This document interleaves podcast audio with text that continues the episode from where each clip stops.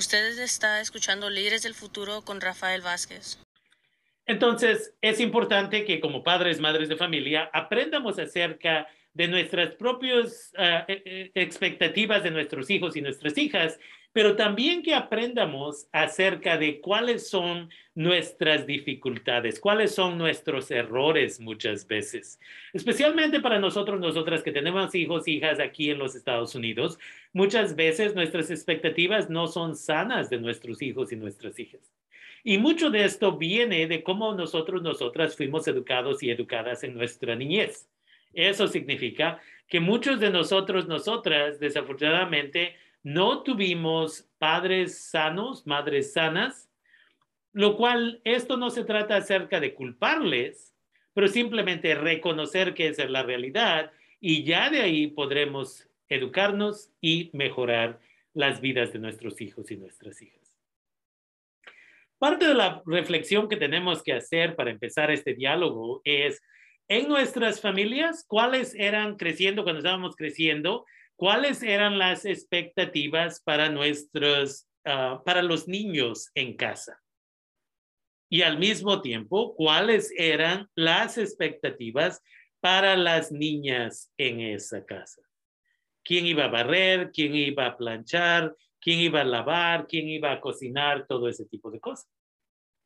Entonces, se les invita a ustedes de que se sienten, agarren un pedazo de papel y escriban eso. Porque este es importante como el primer paso a entender que desde chiquito chiquita se nos estaba mal educando acerca de quién puede hacer qué en nuestras propias casas y quién debe de hacer qué.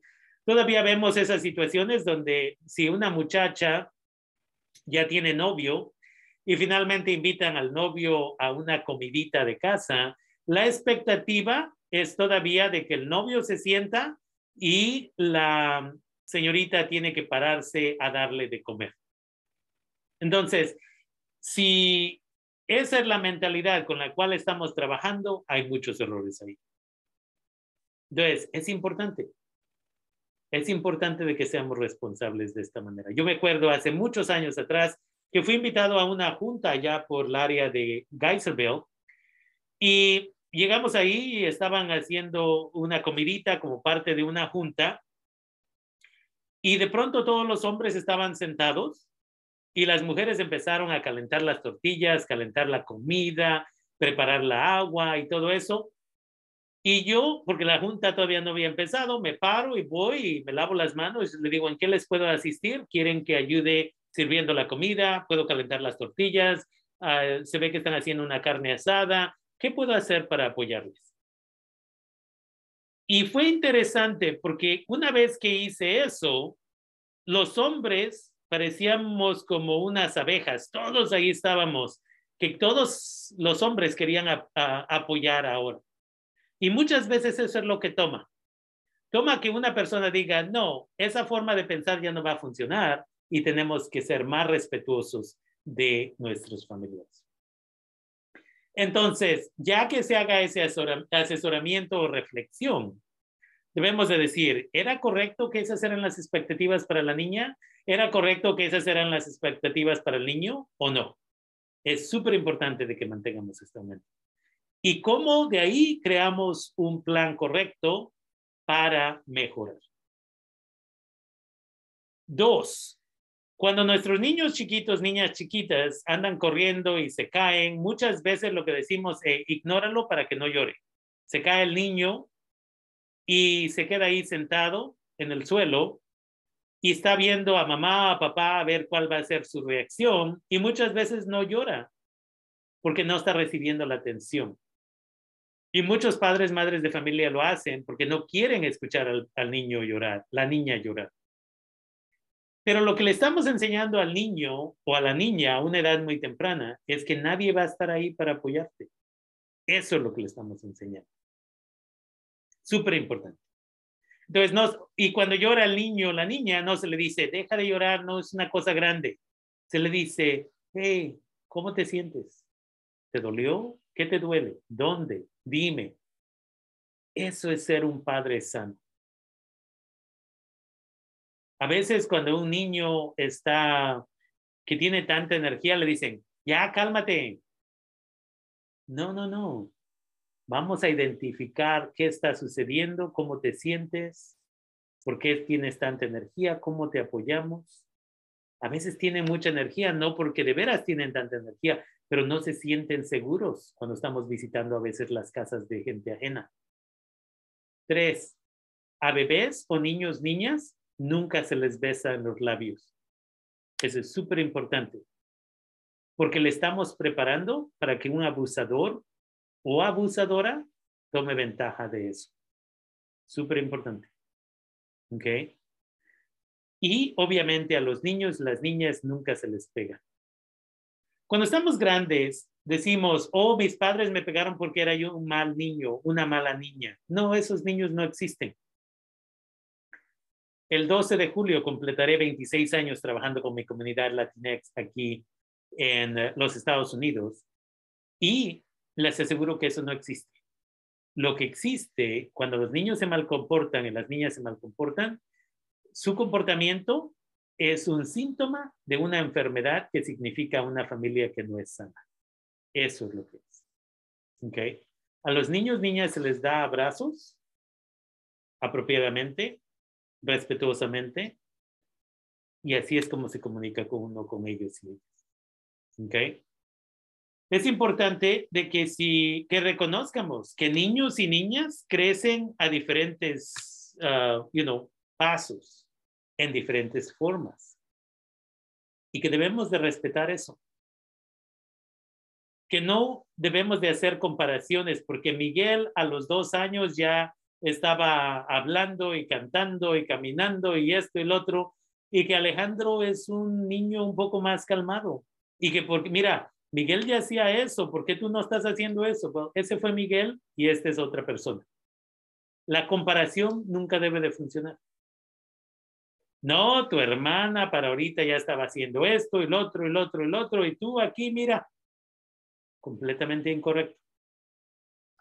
Ahora, aquí está una lista de actividades que son apropiadas dependiendo en la edad. Y esta parte la voy a mencionar por dos cosas. Una, muchos padres, madres de familia, en vez de crear reglas sanas para sus niños y sus niñas, prefieren hacer todo en casa y al rato se enojan y dicen, nadie hace nada, y es porque usted no le dio expectativas. Al rato no hacen ni la tarea y le echan la culpa a sus hijos, sus hijas, al maestro, la maestra, pero es nosotros, nosotras, los culpables porque no les educamos apropiadamente. El trabajo número uno de sus hijos, hijas, ir a la escuela es sacar A's y B's. Y si hay diferencias en aprendizaje, hay que analizar esas diferencias en aprendizaje, porque no todos los niños, niñas aprenden igual. Pero esa es la cosa. ¿Ok? Entonces, aquí están estas habilidades o responsabilidades dependiendo en la edad. Un niño o niña de dos a tres años ya puede y debe de ser educado educada a poner todas sus ah, juguetes en una caja de juguetes. Un niño o niña de esa edad ya debe de poner todos sus libritos donde van. Ya debe de aprender a poner la ropa sucia. Vamos a decir que se bañó, le dieron un baño. Después de terminar el baño, ¿dónde se pone la ropa sucia? O aquí, ok. Tienes que hacerlo de ahora en adelante, es parte de tu responsabilidad. Ya se le dice, esta es la basura, la basura va a la basura. Estos son los niños, las niñas, que si usted tiene con un poco de asistencia, van a querer apoyar en poner los platos en la mesa y las tazas en la mesa y una vez más, con apoyo, ya deben de empezar a hacer eso. Este niño, esta niña, una vez más, cuando se le tiene que cambiar el pañal, a la edad de uno y medio, dos, ya pueden caminar, se les dice, ve a traer el pañal nuevo, aquí está el pañal sucio, ponlo en la basura, ese es el tipo de cosa, y se debe de hacer tan normal como debe de ser. A esa edad, agarran el pañal sucio, lo ponen en la basura y se celebra que hicieron eso. Buen trabajo, buen trabajo. ¿Ok? Niños, niñas de 4 a 5 ya pueden empezar a aprender cómo se les da de comer a los animalitos sea los peces, los gatos, perros, lo que tengan ustedes. Se les enseña que si se les cayó un poquito de jugo o leche, aquí es como se limpia, te voy a educar, porque si sucede otro día, tú puedes hacer. Una vez más, estos niños, estas niñas de 4 a 5 ya pueden participar en hacer sus propias camas con apoyo, a recoger la ropa sucia y a limpiar cuartos. Estos niños, estas niñas les gusta apoyar a mamá, les gusta apoyar a papá y por esa razón debemos de asegurarnos que están participando en darle un poco de agua a sus plantas que tienen ustedes en casa, ya pueden una vez más separar que estos son los cuchillos, estos son los tenedores, estas son las cucharas, cuando es tiempo de secar las esas ah, cosas y ponerlas en los cajones donde deben de ir. Estos niños, estas niñas ya pueden empezar a apoyar con barrer un poquito, a limpiar la mesa de la cocina, todo ese tipo de cosas. Y si los platos no son platos que se vayan a quebrar, ahí ya se les puede confiar que por lo menos con los platos de plástico, los ah, vasos de plástico, todas esas cosas ya pueden ponerlos a un lado apropiadamente después de la comida y después de que se secaron. A los seis y siete años, estos niños, estas niñas ya pueden una vez más agarrar la basura y ayudar a sacar la basura. Se les enseña qué día en un calendario qué día van a sacar la basura con mamá o papá. Si hay toallas que se tienen que doblar porque se lavaron, ya pueden apoyar con eso a esa edad. Ya debe de ser su responsabilidad de, una vez más, barrer o aspirar la alfombra. Ya deben de, una vez más, poner todos los trastes donde pertenecen. Cuando se hace la, cuando se lava la ropa, ya deben de separar los ah, calcetines aquí apropiadamente ah, y todas esas cosas. Si son ustedes privilegiados, privilegiadas y tienen una, un espacio de pasto, por ejemplo, enfrente de su cuarto, de su casa o en la parte de atrás de su casa, ya pueden ayudar con limpiar el jardín. Entonces, es importante, ya pueden empezar a ayudar con las papas y las zanahorias si se tienen que pelar. Ya pueden ayudar a hacer ensaladas. Y una vez más, ya se les dice, hey, se necesita cambiar el papel de baño. Necesito que vayas y lo cambies. Se les enseña una, dos, tres veces y de ahí se vuelve su responsabilidad. A los ocho a nueve años de edad, esos niños, esas niñas ya deben de, una vez más, ah, ayudar con lavar los trastes, ya pueden cambiar un foco en la casa si, eh, están siendo supervisados, supervisadas. Ya pueden aprender a cómo se separa la ropa antes de lavarla y apoyar con eso. Ya pueden doblar y poner la ropa en su lugar. Una vez más, ya pueden ah, aspirar y una vez más con la escoba ya pueden limpiar en diferentes lugares estas personas deben de ya poder ayudar a lo que se trajo de la tienda a ponerlo donde debe de ir. Algo va en el refrigerador, algo va aquí, algo va allá. Recuerden, a esa edad ya se llevan los niños, niñas, para que hagan sus notas, porque desde chiquitos se les empieza, chiquitas se les empieza a educar acerca de los números y a añadir y restar. Entonces, a esa edad de los nueve años ya pueden ir con nosotros, nosotras, eh, necesitamos medio kilo de, o esa bolsa de arroz, disculpen. Ok, escríbelo aquí. Esto nos va a costar 7 dólares con esto. El frijol nos va a costar esto con esto. Ok, añádelo y dime cuánto dinero crees que vamos a terminar. Ok, y se les da apoyo. Entonces, es súper importante. Y luego a los 10, 11 años de edad ya deben de estar ayudando a limpiar los baños, una vez más, a aspirar, a limpiar la, la cocina. Estos, estos niños ya pueden ayudar una vez más a limpiar las alfombras, ah, pueden ir a checar el correo, ayudar con eso y otras cosas básicas, aparte de lo demás que ya mencioné.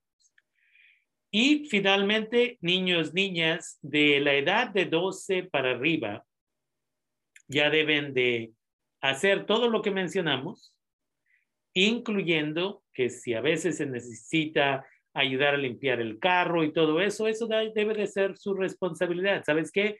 Vamos a limpiar y aspirar todas las alfombras del carro, vamos a lavar el carro, entonces tú vas a, primero te vamos a supervisar y de ahí se va a volver tu responsabilidad.